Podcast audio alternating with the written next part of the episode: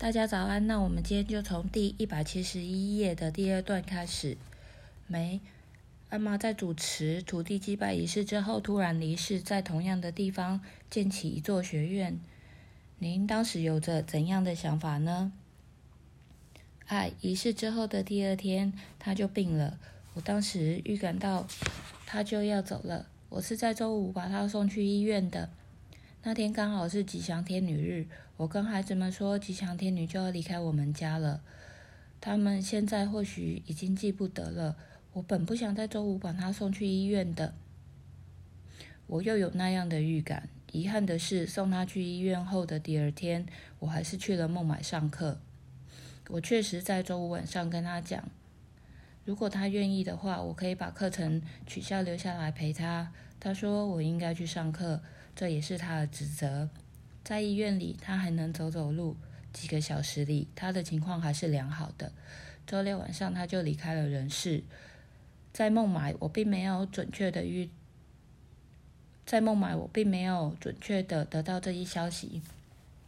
山姆莫提瓦拉、马杜、提加拉利瓦拉和巴佐塔拉普尔瓦拉在凌晨三点半到四点左右。来到我住的铁路宾馆，告诉我拉玛玛尼病得很厉害，我必须马上回普纳。我说既然都来了，那就上完课再回去。他们坚持说他病得很厉害，我必须马上回去，而且他们会坐出租车陪我回去。我说如果他情况很严重，你们又都坚持我回去，那我就回去。他们觉得我会崩溃或怎么的。所以一路上也没有开口，直到车子开到德湖路时，他们几个才问我是去医院还是回家。我说，如果他情况不好，那么自然会在医院；如果不是，他的遗体会在家里。他们这会才告诉我，他已经不在了。我问他们为什么之前不告诉我，我心里面似乎知道我的孩子们会把他带回家。于是我们就回了家，家里也没有混乱。他要承担他的职责，他完成后，神就把他带走了。对我来讲，这并不艰难。我们曾经幸福的一起生活。现在他走了，我告诉孩子们不要哭，因为在这栋房子里从没有人哭过。你们的妈妈从来不哭，为什么你们要哭？没。之后您就有了建立学院的想法。哎还是花了些时间，不过当时我确实想过以他的名义在这里建个瑜伽中心。我绝不会在他死后在此处给自己盖个房子住。于是我决定为了纪念他，在这个地方做点什么。这就是学院的元气。没是谁把所有这些有象征意义的符号设计到整个建筑结构中的呢？爱想法是我提出的，我觉得应该把瑜伽经的，我觉得应该把瑜伽经中的一些内容以符号的方式融入建筑里。我想人是由身体、头脑和灵魂组合而成的，于是有了三层的构思。我本想把顶层作为图书馆，但是后来又改变了主意。因为如果那样的话，人们势必将频繁的经由中层进出图书馆，这样神圣的瑜伽区就被污染了。我想要保持这一区域的纯洁，所以我说，如果谁愿意上到楼上去练习呼吸控制法，可以去楼上，直到我们开设新的课程，顶楼一直空着。后来我想到，应该把地下室作为图书馆，因为我不想超过三层。还是依着我心里的身体、头脑、灵魂的概念。因为瑜伽分为八步：智界、内置、体式、呼吸控制法、质感、总持、冥想和三摩地。我想这栋建筑应该表达出，当个体灵魂和宇宙灵魂相融时，二者合而为一。瑜伽的终点一直在我心里。于是。我想，这栋建筑应该显示出，当灵魂达到终极目的之时，练习者所直持的分别都消弭了。整个结构是由非常出色的建筑师基里特·沃拉设计的。他能够帮我把想法付诸实实施真好。我们一起对整个设计做了些修改，很多环节都逐一成型了。现如今，瓦斯塔希尔帕建筑已经很受关注了。所有从事瓦斯塔希尔帕建筑的人都说，这栋建筑真的无与伦比，毫无瑕疵。我的上司也是一位瓦斯塔希尔帕的权威大家。他都问我这么美的建筑是怎么构思出来的，这也超出了他的想象。九根柱子代表的是九大行星，主梁高七十一英尺，插入地下十到十五英尺，以支撑整个建筑。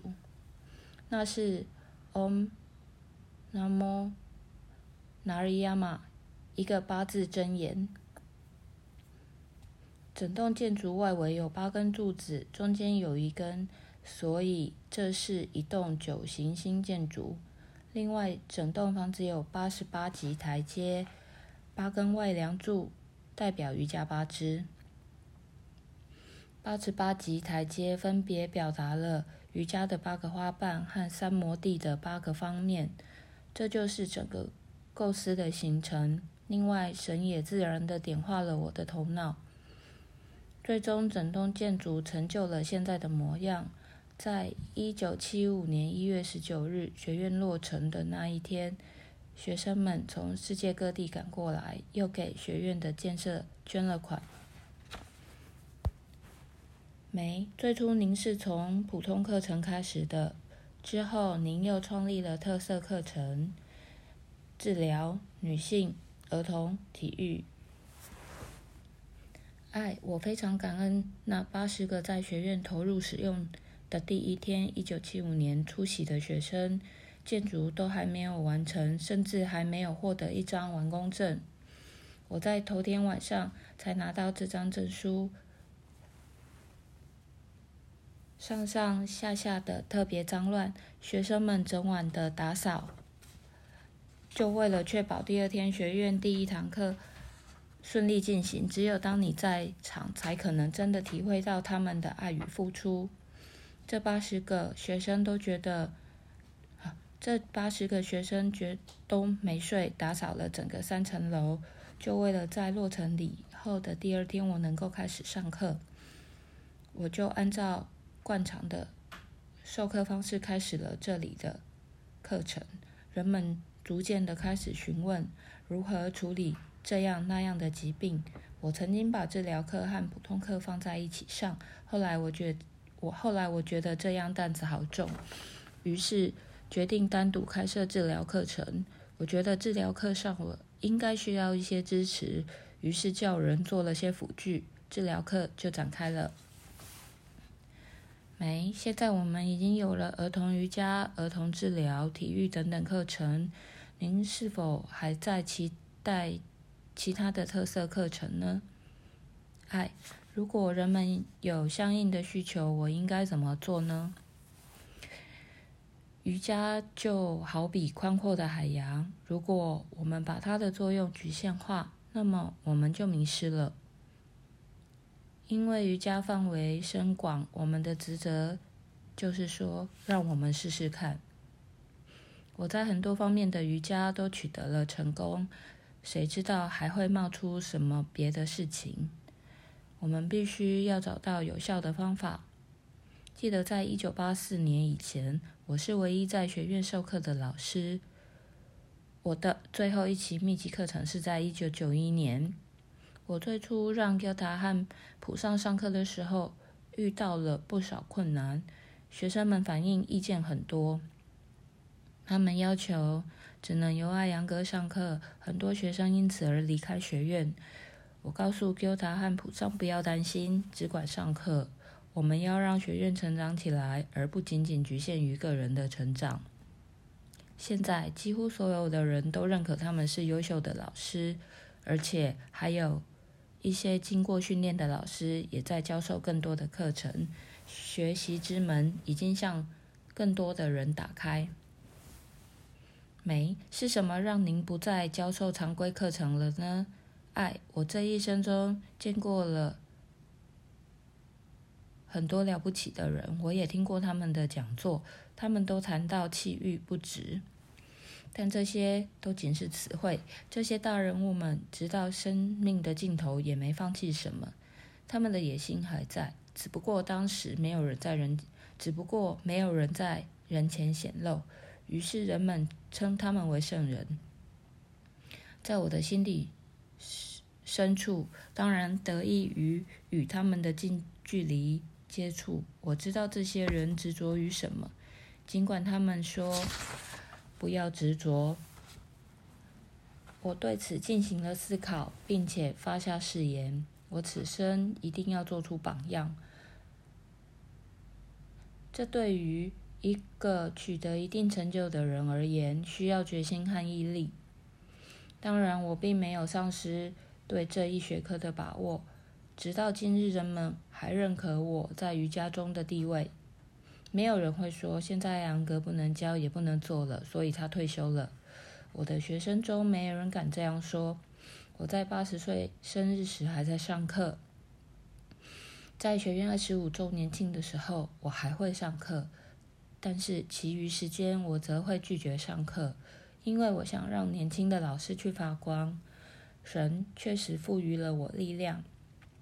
但我要使用这股力量去学习放下我执，要不然的话，我也去循着哲学家们的路子了。我不想让野心成为我下一世的种子。这些伟大的人物们或许会说他们达到了大三摩地，但我知道情况并非如此，因为他们的欲望并未消除。这欲望将会在合一之地发芽，所以我说不。如果神再给我一次生命，我会去做事情，但我不会将野心的种子带到下一世。我不想让欲望，我不想让欲望去污染我的下一世，所以我说别让我承受这担子。早些时候，我曾经在给他和普上教学之时指导他们。但后来还是慢慢抽身了，他们也成熟了，需要自己去研究，进而去学习，再学习。如果我继续引导，他们势必会产生依赖。我也让世界各地的学生都独立，在其他的进修中心里，人们被大拇指按住了，而在这里，我给了所有人自由。综上所述，有一种说法：人在求，神在舍。就我而言，我祈愿神指引我从名誉中解脱，但请守护我的习练，这样我才不会离开我的习练。美很自然，当有人建立一个机构，他会带有某种期许或抱负，又或是目标什么的。爱，我一直没把这当成一个机构，我是一个个体。你要知道，一个组织机构的建立需要不同的才干，不是只有一种。对我而言，我只是一个老师，全是因为我纯粹的教学，才使得那么多学生跟随着习练。即便是今日，你也会看到学生之间的争吵，可能会时有摩擦产生，但我们还是说。应该有自由，所以让他们去吵，让他们自己去找争吵是否有理有据。我又何必参与这些琐碎的事情呢？瑜伽是伟大的，他们应该看到瑜伽之大，而不是膨胀的自我。如果哪一天这个学院难以为继了，我们将把它交给政府去建立一所瑜伽博物馆。还能够继续促进瑜伽的成长，没，所以中心观点就是要教尽可能多的人。爱就是这样，如果学院可以继续运行，就继续运行。我甚至告诉我的孩子们不要担忧，如果哪天在他们手上运行不下去了，就把它改成博物馆。博物馆随处可见，但还没有一家瑜伽博物馆。所以我说可以把它改造成一个像样的瑜伽博物馆。没，笑声。世界上有那么多家艾扬格瑜伽学院，嗯，可能已经超过两百所。如果人们看到一节瑜伽课、习练者或是一个大课堂的照片，立刻就能判断出那是一个艾扬格瑜伽练习者或课堂。有太多的一致性。爱，是的，就。这样，在世界各地自然发展了起来，正在进步，而且也必然继续前行。尤其是来自五湖四海的年轻一代，正在严肃地、带有整体性地习练瑜伽，而老一辈却在某处、某点停滞不停滞不前。他们的思维被框住了，缺乏生机；而年轻一代思维不受制约，他们心中。也有与人为善的抱负，他们是否真的能？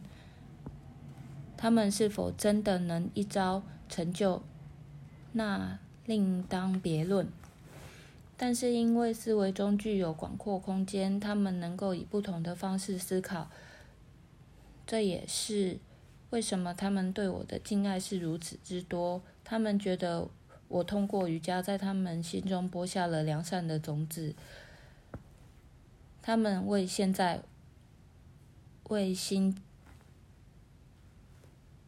千年的努力，他们为现在、为新千年的努力，是为了让身体，尤其是器官，尤其是器官身体获得健康。